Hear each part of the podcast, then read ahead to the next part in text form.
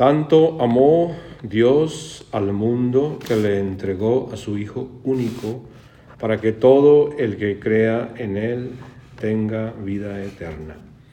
Honor y gloria a ti, Señor Jesús. El Señor esté con ustedes. Lectura del Santo Evangelio según San Juan.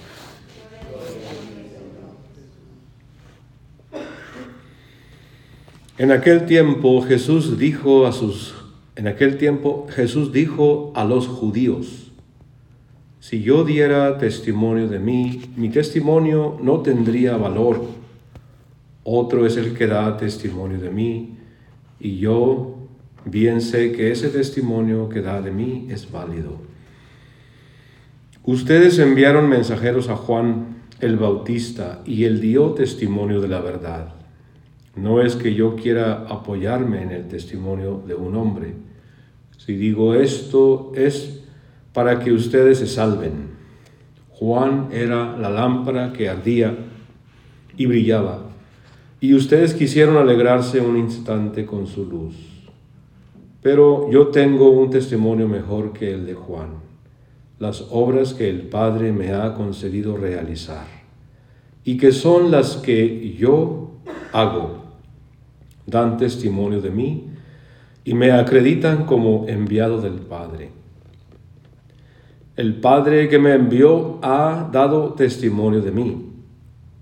Ustedes nunca han escuchado su voz ni han visto su rostro.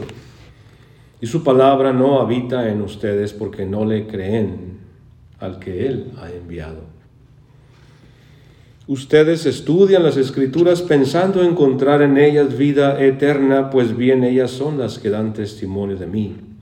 Y ustedes no quieren venir a mí para tener vida. Yo no busco la gloria que viene de los hombres, es que los conozco y sé que el amor de Dios no está en ellos. Yo he venido en nombre de mi Padre y ustedes no me han recibido. Si otro viniera en nombre propio, a ese sí lo recibirían. ¿Cómo va a ser posible que crean ustedes que aspiran a recibir gloria los unos de los otros y no buscan la gloria que solo viene de Dios? No piensen que yo los voy a acusar ante el Padre. Ya hay alguien que los acusa. Moisés es quien ustedes tienen Moisés en quien ustedes tienen su esperanza.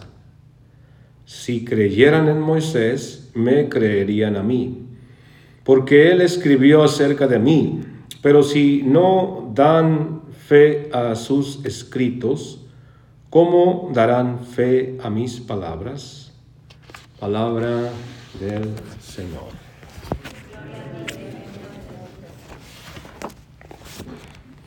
Vamos a reflexionar juntos este pasaje del Evangelio que está en la Biblia, capítulo 5, versículos del 31 al 47. Jesús está frente a los que no creían en Él, lo acusaban y lo rechazaban. Jesús da con energía cuatro argumentos sólidos a su favor para demostrarles a los que no creían en Él que Él es el enviado del Padre. Los cuatro argumentos que Jesús presenta aquí a los judíos que no creían en Él es que el Padre que lo envió es el que da testimonio de Él y Él da testimonio del Padre. Él dice, yo vengo del Padre, el Padre me envió, ustedes no lo conocen, yo sí lo conozco, así les dice. Es el primer argumento sólido. Dice, el Padre que me envió ha dado testimonio de mí. Ustedes nunca han escuchado su voz ni han visto su rostro y su palabra no habita en ustedes. ¿Por qué? qué? ¿Por qué? Porque no le creen al que Él les ha enviado. Argumento número uno. El argumento número dos dice, ustedes enviaron mensajeros a Juan el Bautista. Está en el Evangelio también cuando el bautista estaba bautizando en el río Jordán, los discípulos de Juan fueron a preguntarle a, Juan. No, sí, los, eh, los discípulos de Juan, enviados por Juan, fueron a preguntarle a Jesús si él era el Mesías. Los envió Juan, vayan y pregúntenle a ver si él es al que estamos esperando o tenemos que esperar a otro. Y entonces fueron y le preguntaron y él dijo, vayan y díganle a Juan lo que ustedes ven y lo que ustedes oyen. Los sordos oyen, los mudos hablan, los cojos caminan, los paralíticos recobran movimiento, los muertos resucitan. Eso vayan y díganle a, Juan. Él no dijo, vayan y díganle, sí, yo soy. No, vayan y díganle lo que ustedes están viendo y oyendo.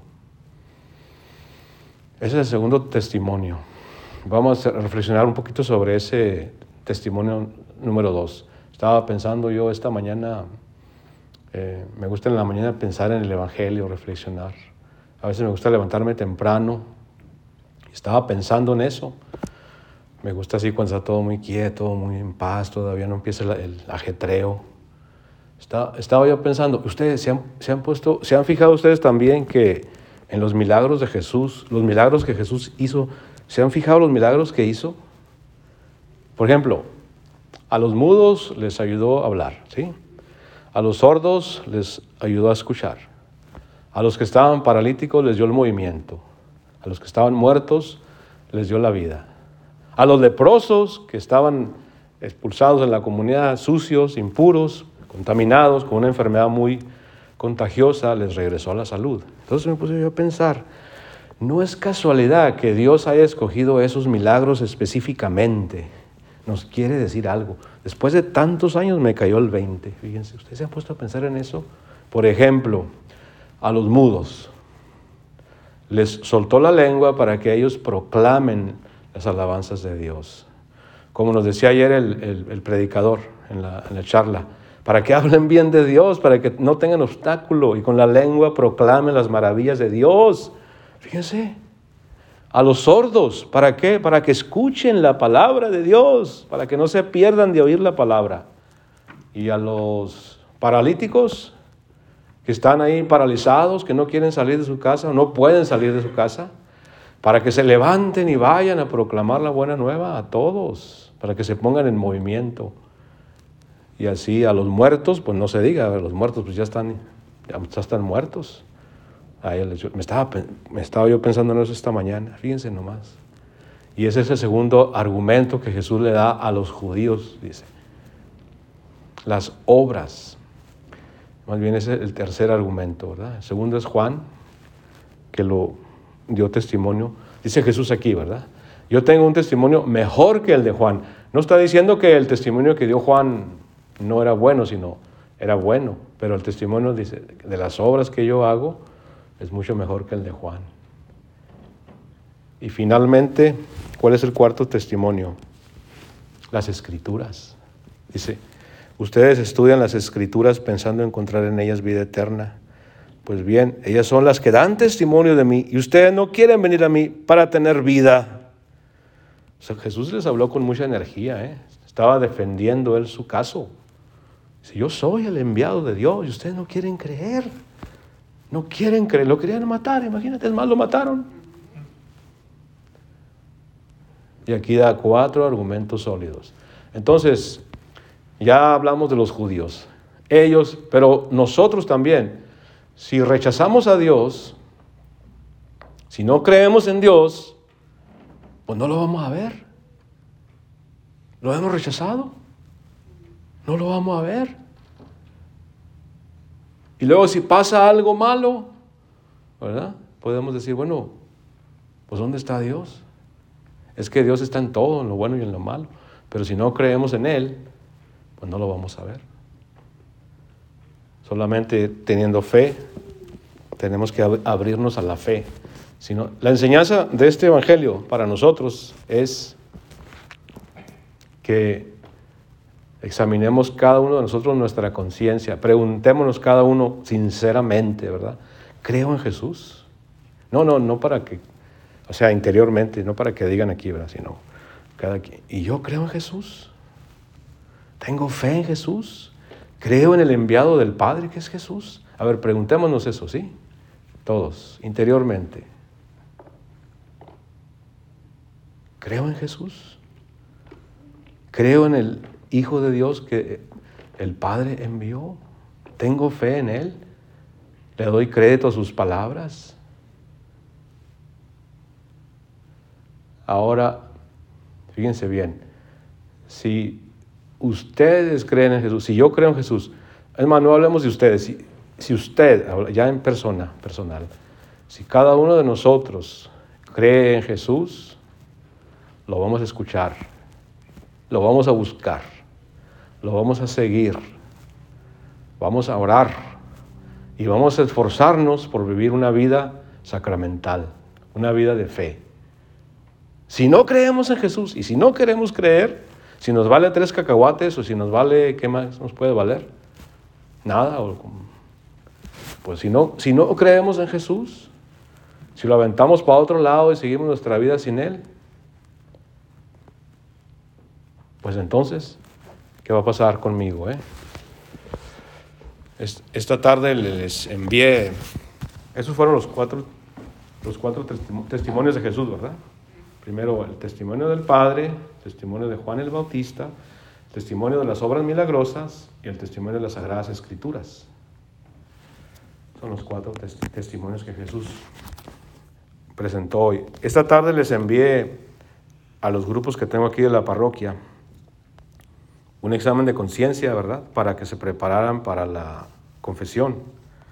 Y este examen de conciencia son 30 preguntas que escribió el Papa Francisco para prepararse para hacer una buena confesión.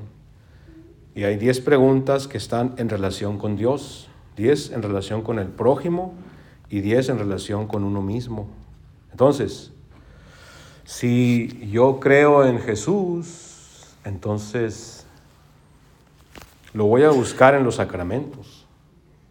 Pero si no, si no creo en Jesús, pues entonces yo voy a vivir mi vida sin creer en Jesús y va a pasar mi vida y, pues no voy a recibir la gloria que me ofrece el, Dios, ¿verdad? Porque yo lo rechacé. Y a cada quien le va a dar Dios lo que cada quien escoja. Cada quien le va a dar Dios lo que cada quien escoja. Entonces, usted, usted, usted y yo tenemos que responder personalmente ya no estamos en el tiempo de decir, es que ha habido muchos escándalos en la iglesia, es que yo ya no creo por esto, yo ya no creo en los sacerdotes, nunca he creído nada ni en la iglesia. Si estamos pensando así, entonces eh, eso no nos va a ayudar en nada, ¿verdad? Porque entonces, ¿cómo vamos a rechazar lo bueno por eso? Eh, esos no son argumentos válidos, ¿o sí? O sea, siempre va a haber escándalos, ¿verdad? Nunca seamos nosotros la causa de ellos, ¿verdad? Pero Siempre va a haber problemas, siempre va a haber errores, siempre. Pero hay muchos, muchos sacerdotes santos en la iglesia, en la historia de la iglesia. Hay muchos sacerdotes santos, muchos, muchísimos. ¿Por qué no, por qué no estudiamos la vida de los santos? Eh? ¿Por qué nos fijamos más en los que se caen? ¿Por qué no estudiamos la vida? ¿Cuántos se quieren estudiar la vida del, Padre Pío, por ejemplo? ¿Conocen la vida de Francisco de Asís? ¿Cuántos han visto la vida de, de Josecito Sánchez del Río? Tantos, Padre Toribio, hay muchísimos. Solamente 1% han dado mal testimonio. 99%, la mayoría son santos y muchos hombres y mujeres santos. Entonces, yo les digo, tengan cuidado. Be careful. Si ustedes rechazan a Dios, se van a perder la gloria el premio que Dios les ofrece, se lo van a perder. Ya les he dicho que el infierno existe, no porque yo lo digo, está en esa escritura. Pero si ustedes dicen que yo no creo ni en la Biblia, ah, bueno, pues entonces, bueno. Bueno, pues, pues entonces, como decían mis abuelitos, atente a las consecuencias, ¿verdad? Eso escogiste tú, ok. No te voy a forzar, ¿verdad? Yo no te voy a amarrar, ¿verdad? ¿Sí me están entendiendo? Sí, o sea, cada uno de nosotros tiene que ser responsable. Ya no estamos en, el juicio no va a ser colectivo, sí va a ser colectivo, pero universal. el juicio va a ser personal. A cada uno Dios nos va a juzgar, brother. A ti y a mí en persona. Primero en persona. El juicio personal. Cuando tú mueras y yo muramos, ¿sabes qué? El primer juicio personal va a ser el juicio de nuestra conciencia, brother. Tu conciencia y mi conciencia van a, van a sacar a la luz todo lo bueno o todo lo malo que hayamos hecho. Entonces, si hicimos muchas cosas malas, nuestra conciencia nos va a remorder así tan feo, así que, ay, por eso dice, habrá rechinar de dientes. Por eso la vida es tiempo de arrepentirnos, para que el día de morimos estamos frente así a nuestra propia conciencia, no tenemos esos remordimientos, porque todo lo habremos hecho bien. ¿Cómo podemos salvarnos? Pues escuchando a Jesús, creyendo en Él, ese es el primer juicio, el juicio personal. ¿Cuál es el segundo juicio? El juicio universal, brothers and sisters. El juicio universal. Ahí todo va a salir a la luz. Todo, todo va a salir hasta lo que hayamos hecho en el secreto. Todo, todo el mundo lo va a mirar eso. Fíjate nomás qué grave está la cosa, ¿verdad? El juicio personal y el juicio universal. Entonces, está en, en la Biblia escrito que Él va a regresar, Jesús va a regresar. A ver, ¿qué hago yo para que se convenzan los que no se han convencido? A ver. Voy a usar mis mejores recursos, hasta lo que pueda hacer, decir para convencerlos. Miren, no lo digo por presumir, lo digo para que se convenzan. Yo estudié para ingeniero en México, soy ingeniero. Soy ingeniero industrial en electrónica. Me gradué del Instituto Tecnológico de Chihuahua. Le di al Señor mi vida desde muy joven. Después de que me gradué de ingeniero, trabajé dos años como ingeniero. Y luego me fui al seminario porque yo quería hacer algo significativo con mi vida. Yo le creía a Jesús. Él me llamó como llamó a muchos y lo seguirá llamando. Entonces doy testimonio de eso para que ustedes se convenzan. Ahorita que están jóvenes, decía mi abuelito, ahorita que están nuevitos, es el momento de creer, no esperar al mañana, no esperar. Porque si Dios les concede hacerse viejitos, todos arrugaditos ya, ¿sí? Pues, ¿para qué esperar a estar viejito para darle a Dios la vida? No, hay que dársela ya desde niños, desde jóvenes. Y eso está tratando de decir el Señor Jesús, está tratando de, está respondiéndole a esos judíos incrédulos que no creían en Él. Y esa enseñanza nos sirve a nosotros, que está en el Evangelio, para que nosotros examinemos cada uno de nosotros nuestra conciencia y preguntarnos, ¿y creo yo en Jesús? Porque en inglés se dice, en inglés se dice, a ver, ¿todos aquí hablan inglés? ¿Ya? ¿Usted habla inglés? ¿Usted Liliana habla inglés? Se dice en inglés, what, what What is in it for me? What is in it? Eso. ¿Qué hay en ello para mí? Nosotros queremos algo. Es como si no, no, no nos vamos a entregar o no vamos a, a, ir a un lugar o a comprar algo a menos de que, no, nos, a menos de que nos convenga. ¿verdad? Entonces nos preguntamos, bueno, ¿qué hay para mí en eso? What's in it for me? Y es una pregunta, así pensamos los humanos, ¿no? ¿Qué voy a ganar, no? ¿Qué voy a ganar con ir a la iglesia? ¿Qué voy a ganar con creer? ¿Qué voy a ganar con recibir los sacramentos? ¿Qué voy a ganar con no faltar a misa los domingos? What's in it for me? Pues todo el cielo, toda la gloria, la vida eterna. Pero, pues sí. Pero ¿qué pasa en el mundo actual en el que vivimos? Que se pierde. Se pierde el sentido. Se pierde el sentido de la fe. Por ejemplo, más en este país. Y ya está en México también, en cualquier país ya se pierde. Se ha perdido mucho el saborcito. Yo me acuerdo que en mi, niñez y en mi juventud, se los he dicho, las cuaresmas tenían sabor de cuaresma, se sentía en el ambiente, la comida era distinta. Ahora ya no hay diferencia. Va uno a un restaurante y pura carne ahí los viernes. Cuando es que no se debe de comer carne, ya, no hay distinción, ya se vive como si nada. Entonces, ¿dónde está la fe? Es lo que les estoy diciendo, hermanos. ¿Dónde está mi fe? Si usted, usted y yo no vivimos la fe, ¿quién la va a vivir entonces? Hay libros que se han escrito, hay libros escritos por profesores del seminario. Aquí en el seminario de Detroit hay muy buenos profesores.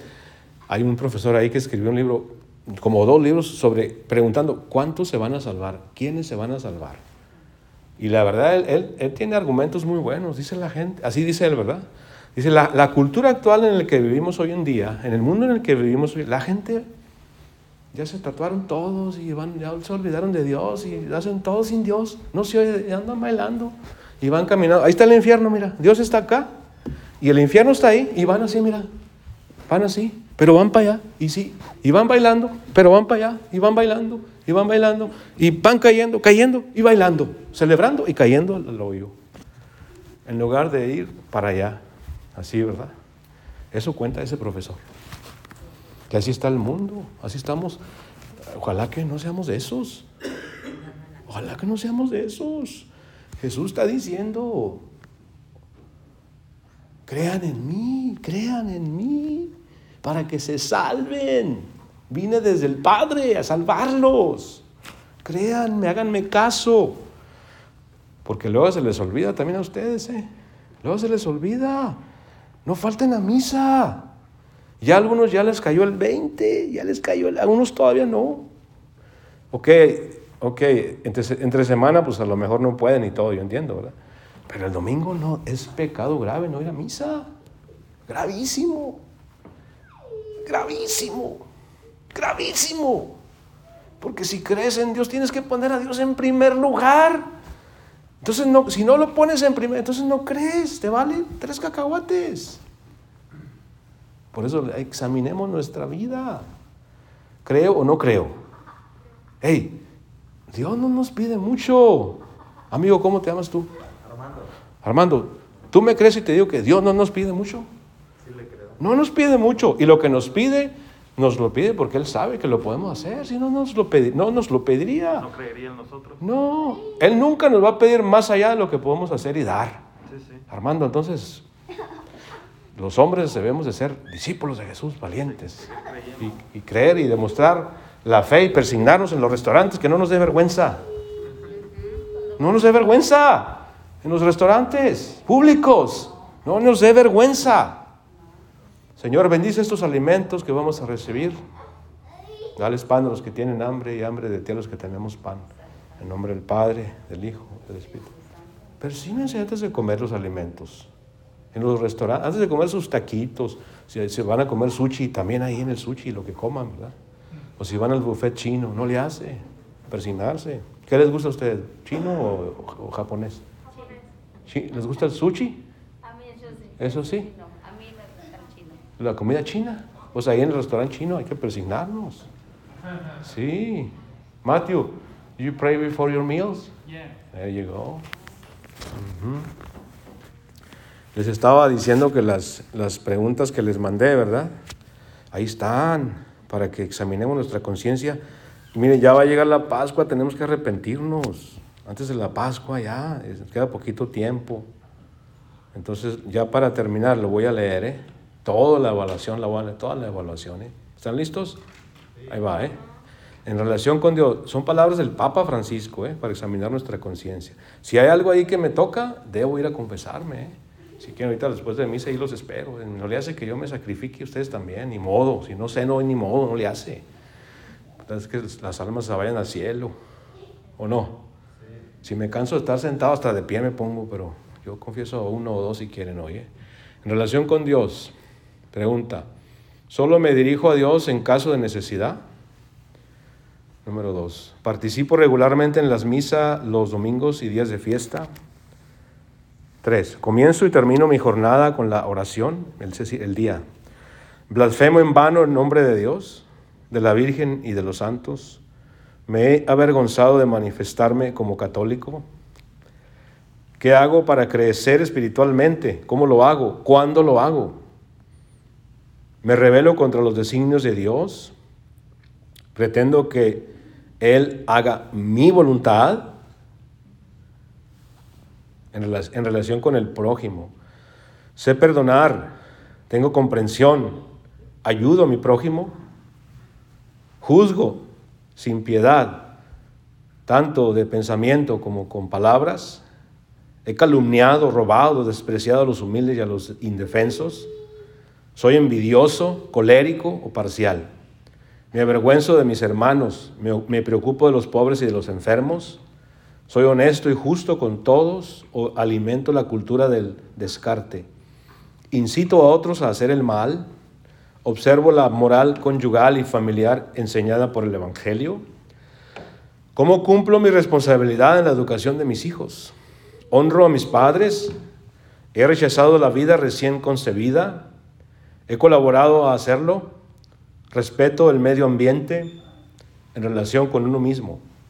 Soy un poco mundano y poco creyente, como, bebo, fumo o me divierto en exceso, me preocupo demasiado de mi salud física, de mis bienes, cómo utilizo mi tiempo. Soy perezoso, me gusta ser servido, Amo y cultivo la pureza de corazón, de pensamiento, de acciones. Nutro venganza, alimento rencores. Soy misericordioso, humilde y constructor de la paz. Esas son las palabras del Papa para evaluar nuestra conciencia. Si encontramos hay algunas cosas que nos tocaron, necesitamos ir a hacer una buena confesión. Si creemos en Jesús y pedir perdón a Dios por nuestros pecados. Hagámosle caso a Jesús, porque Él quiere que nos salvemos. ¿Qué quiere Él? Que nos salvemos, es lo que Él quiere, que nadie se pierda.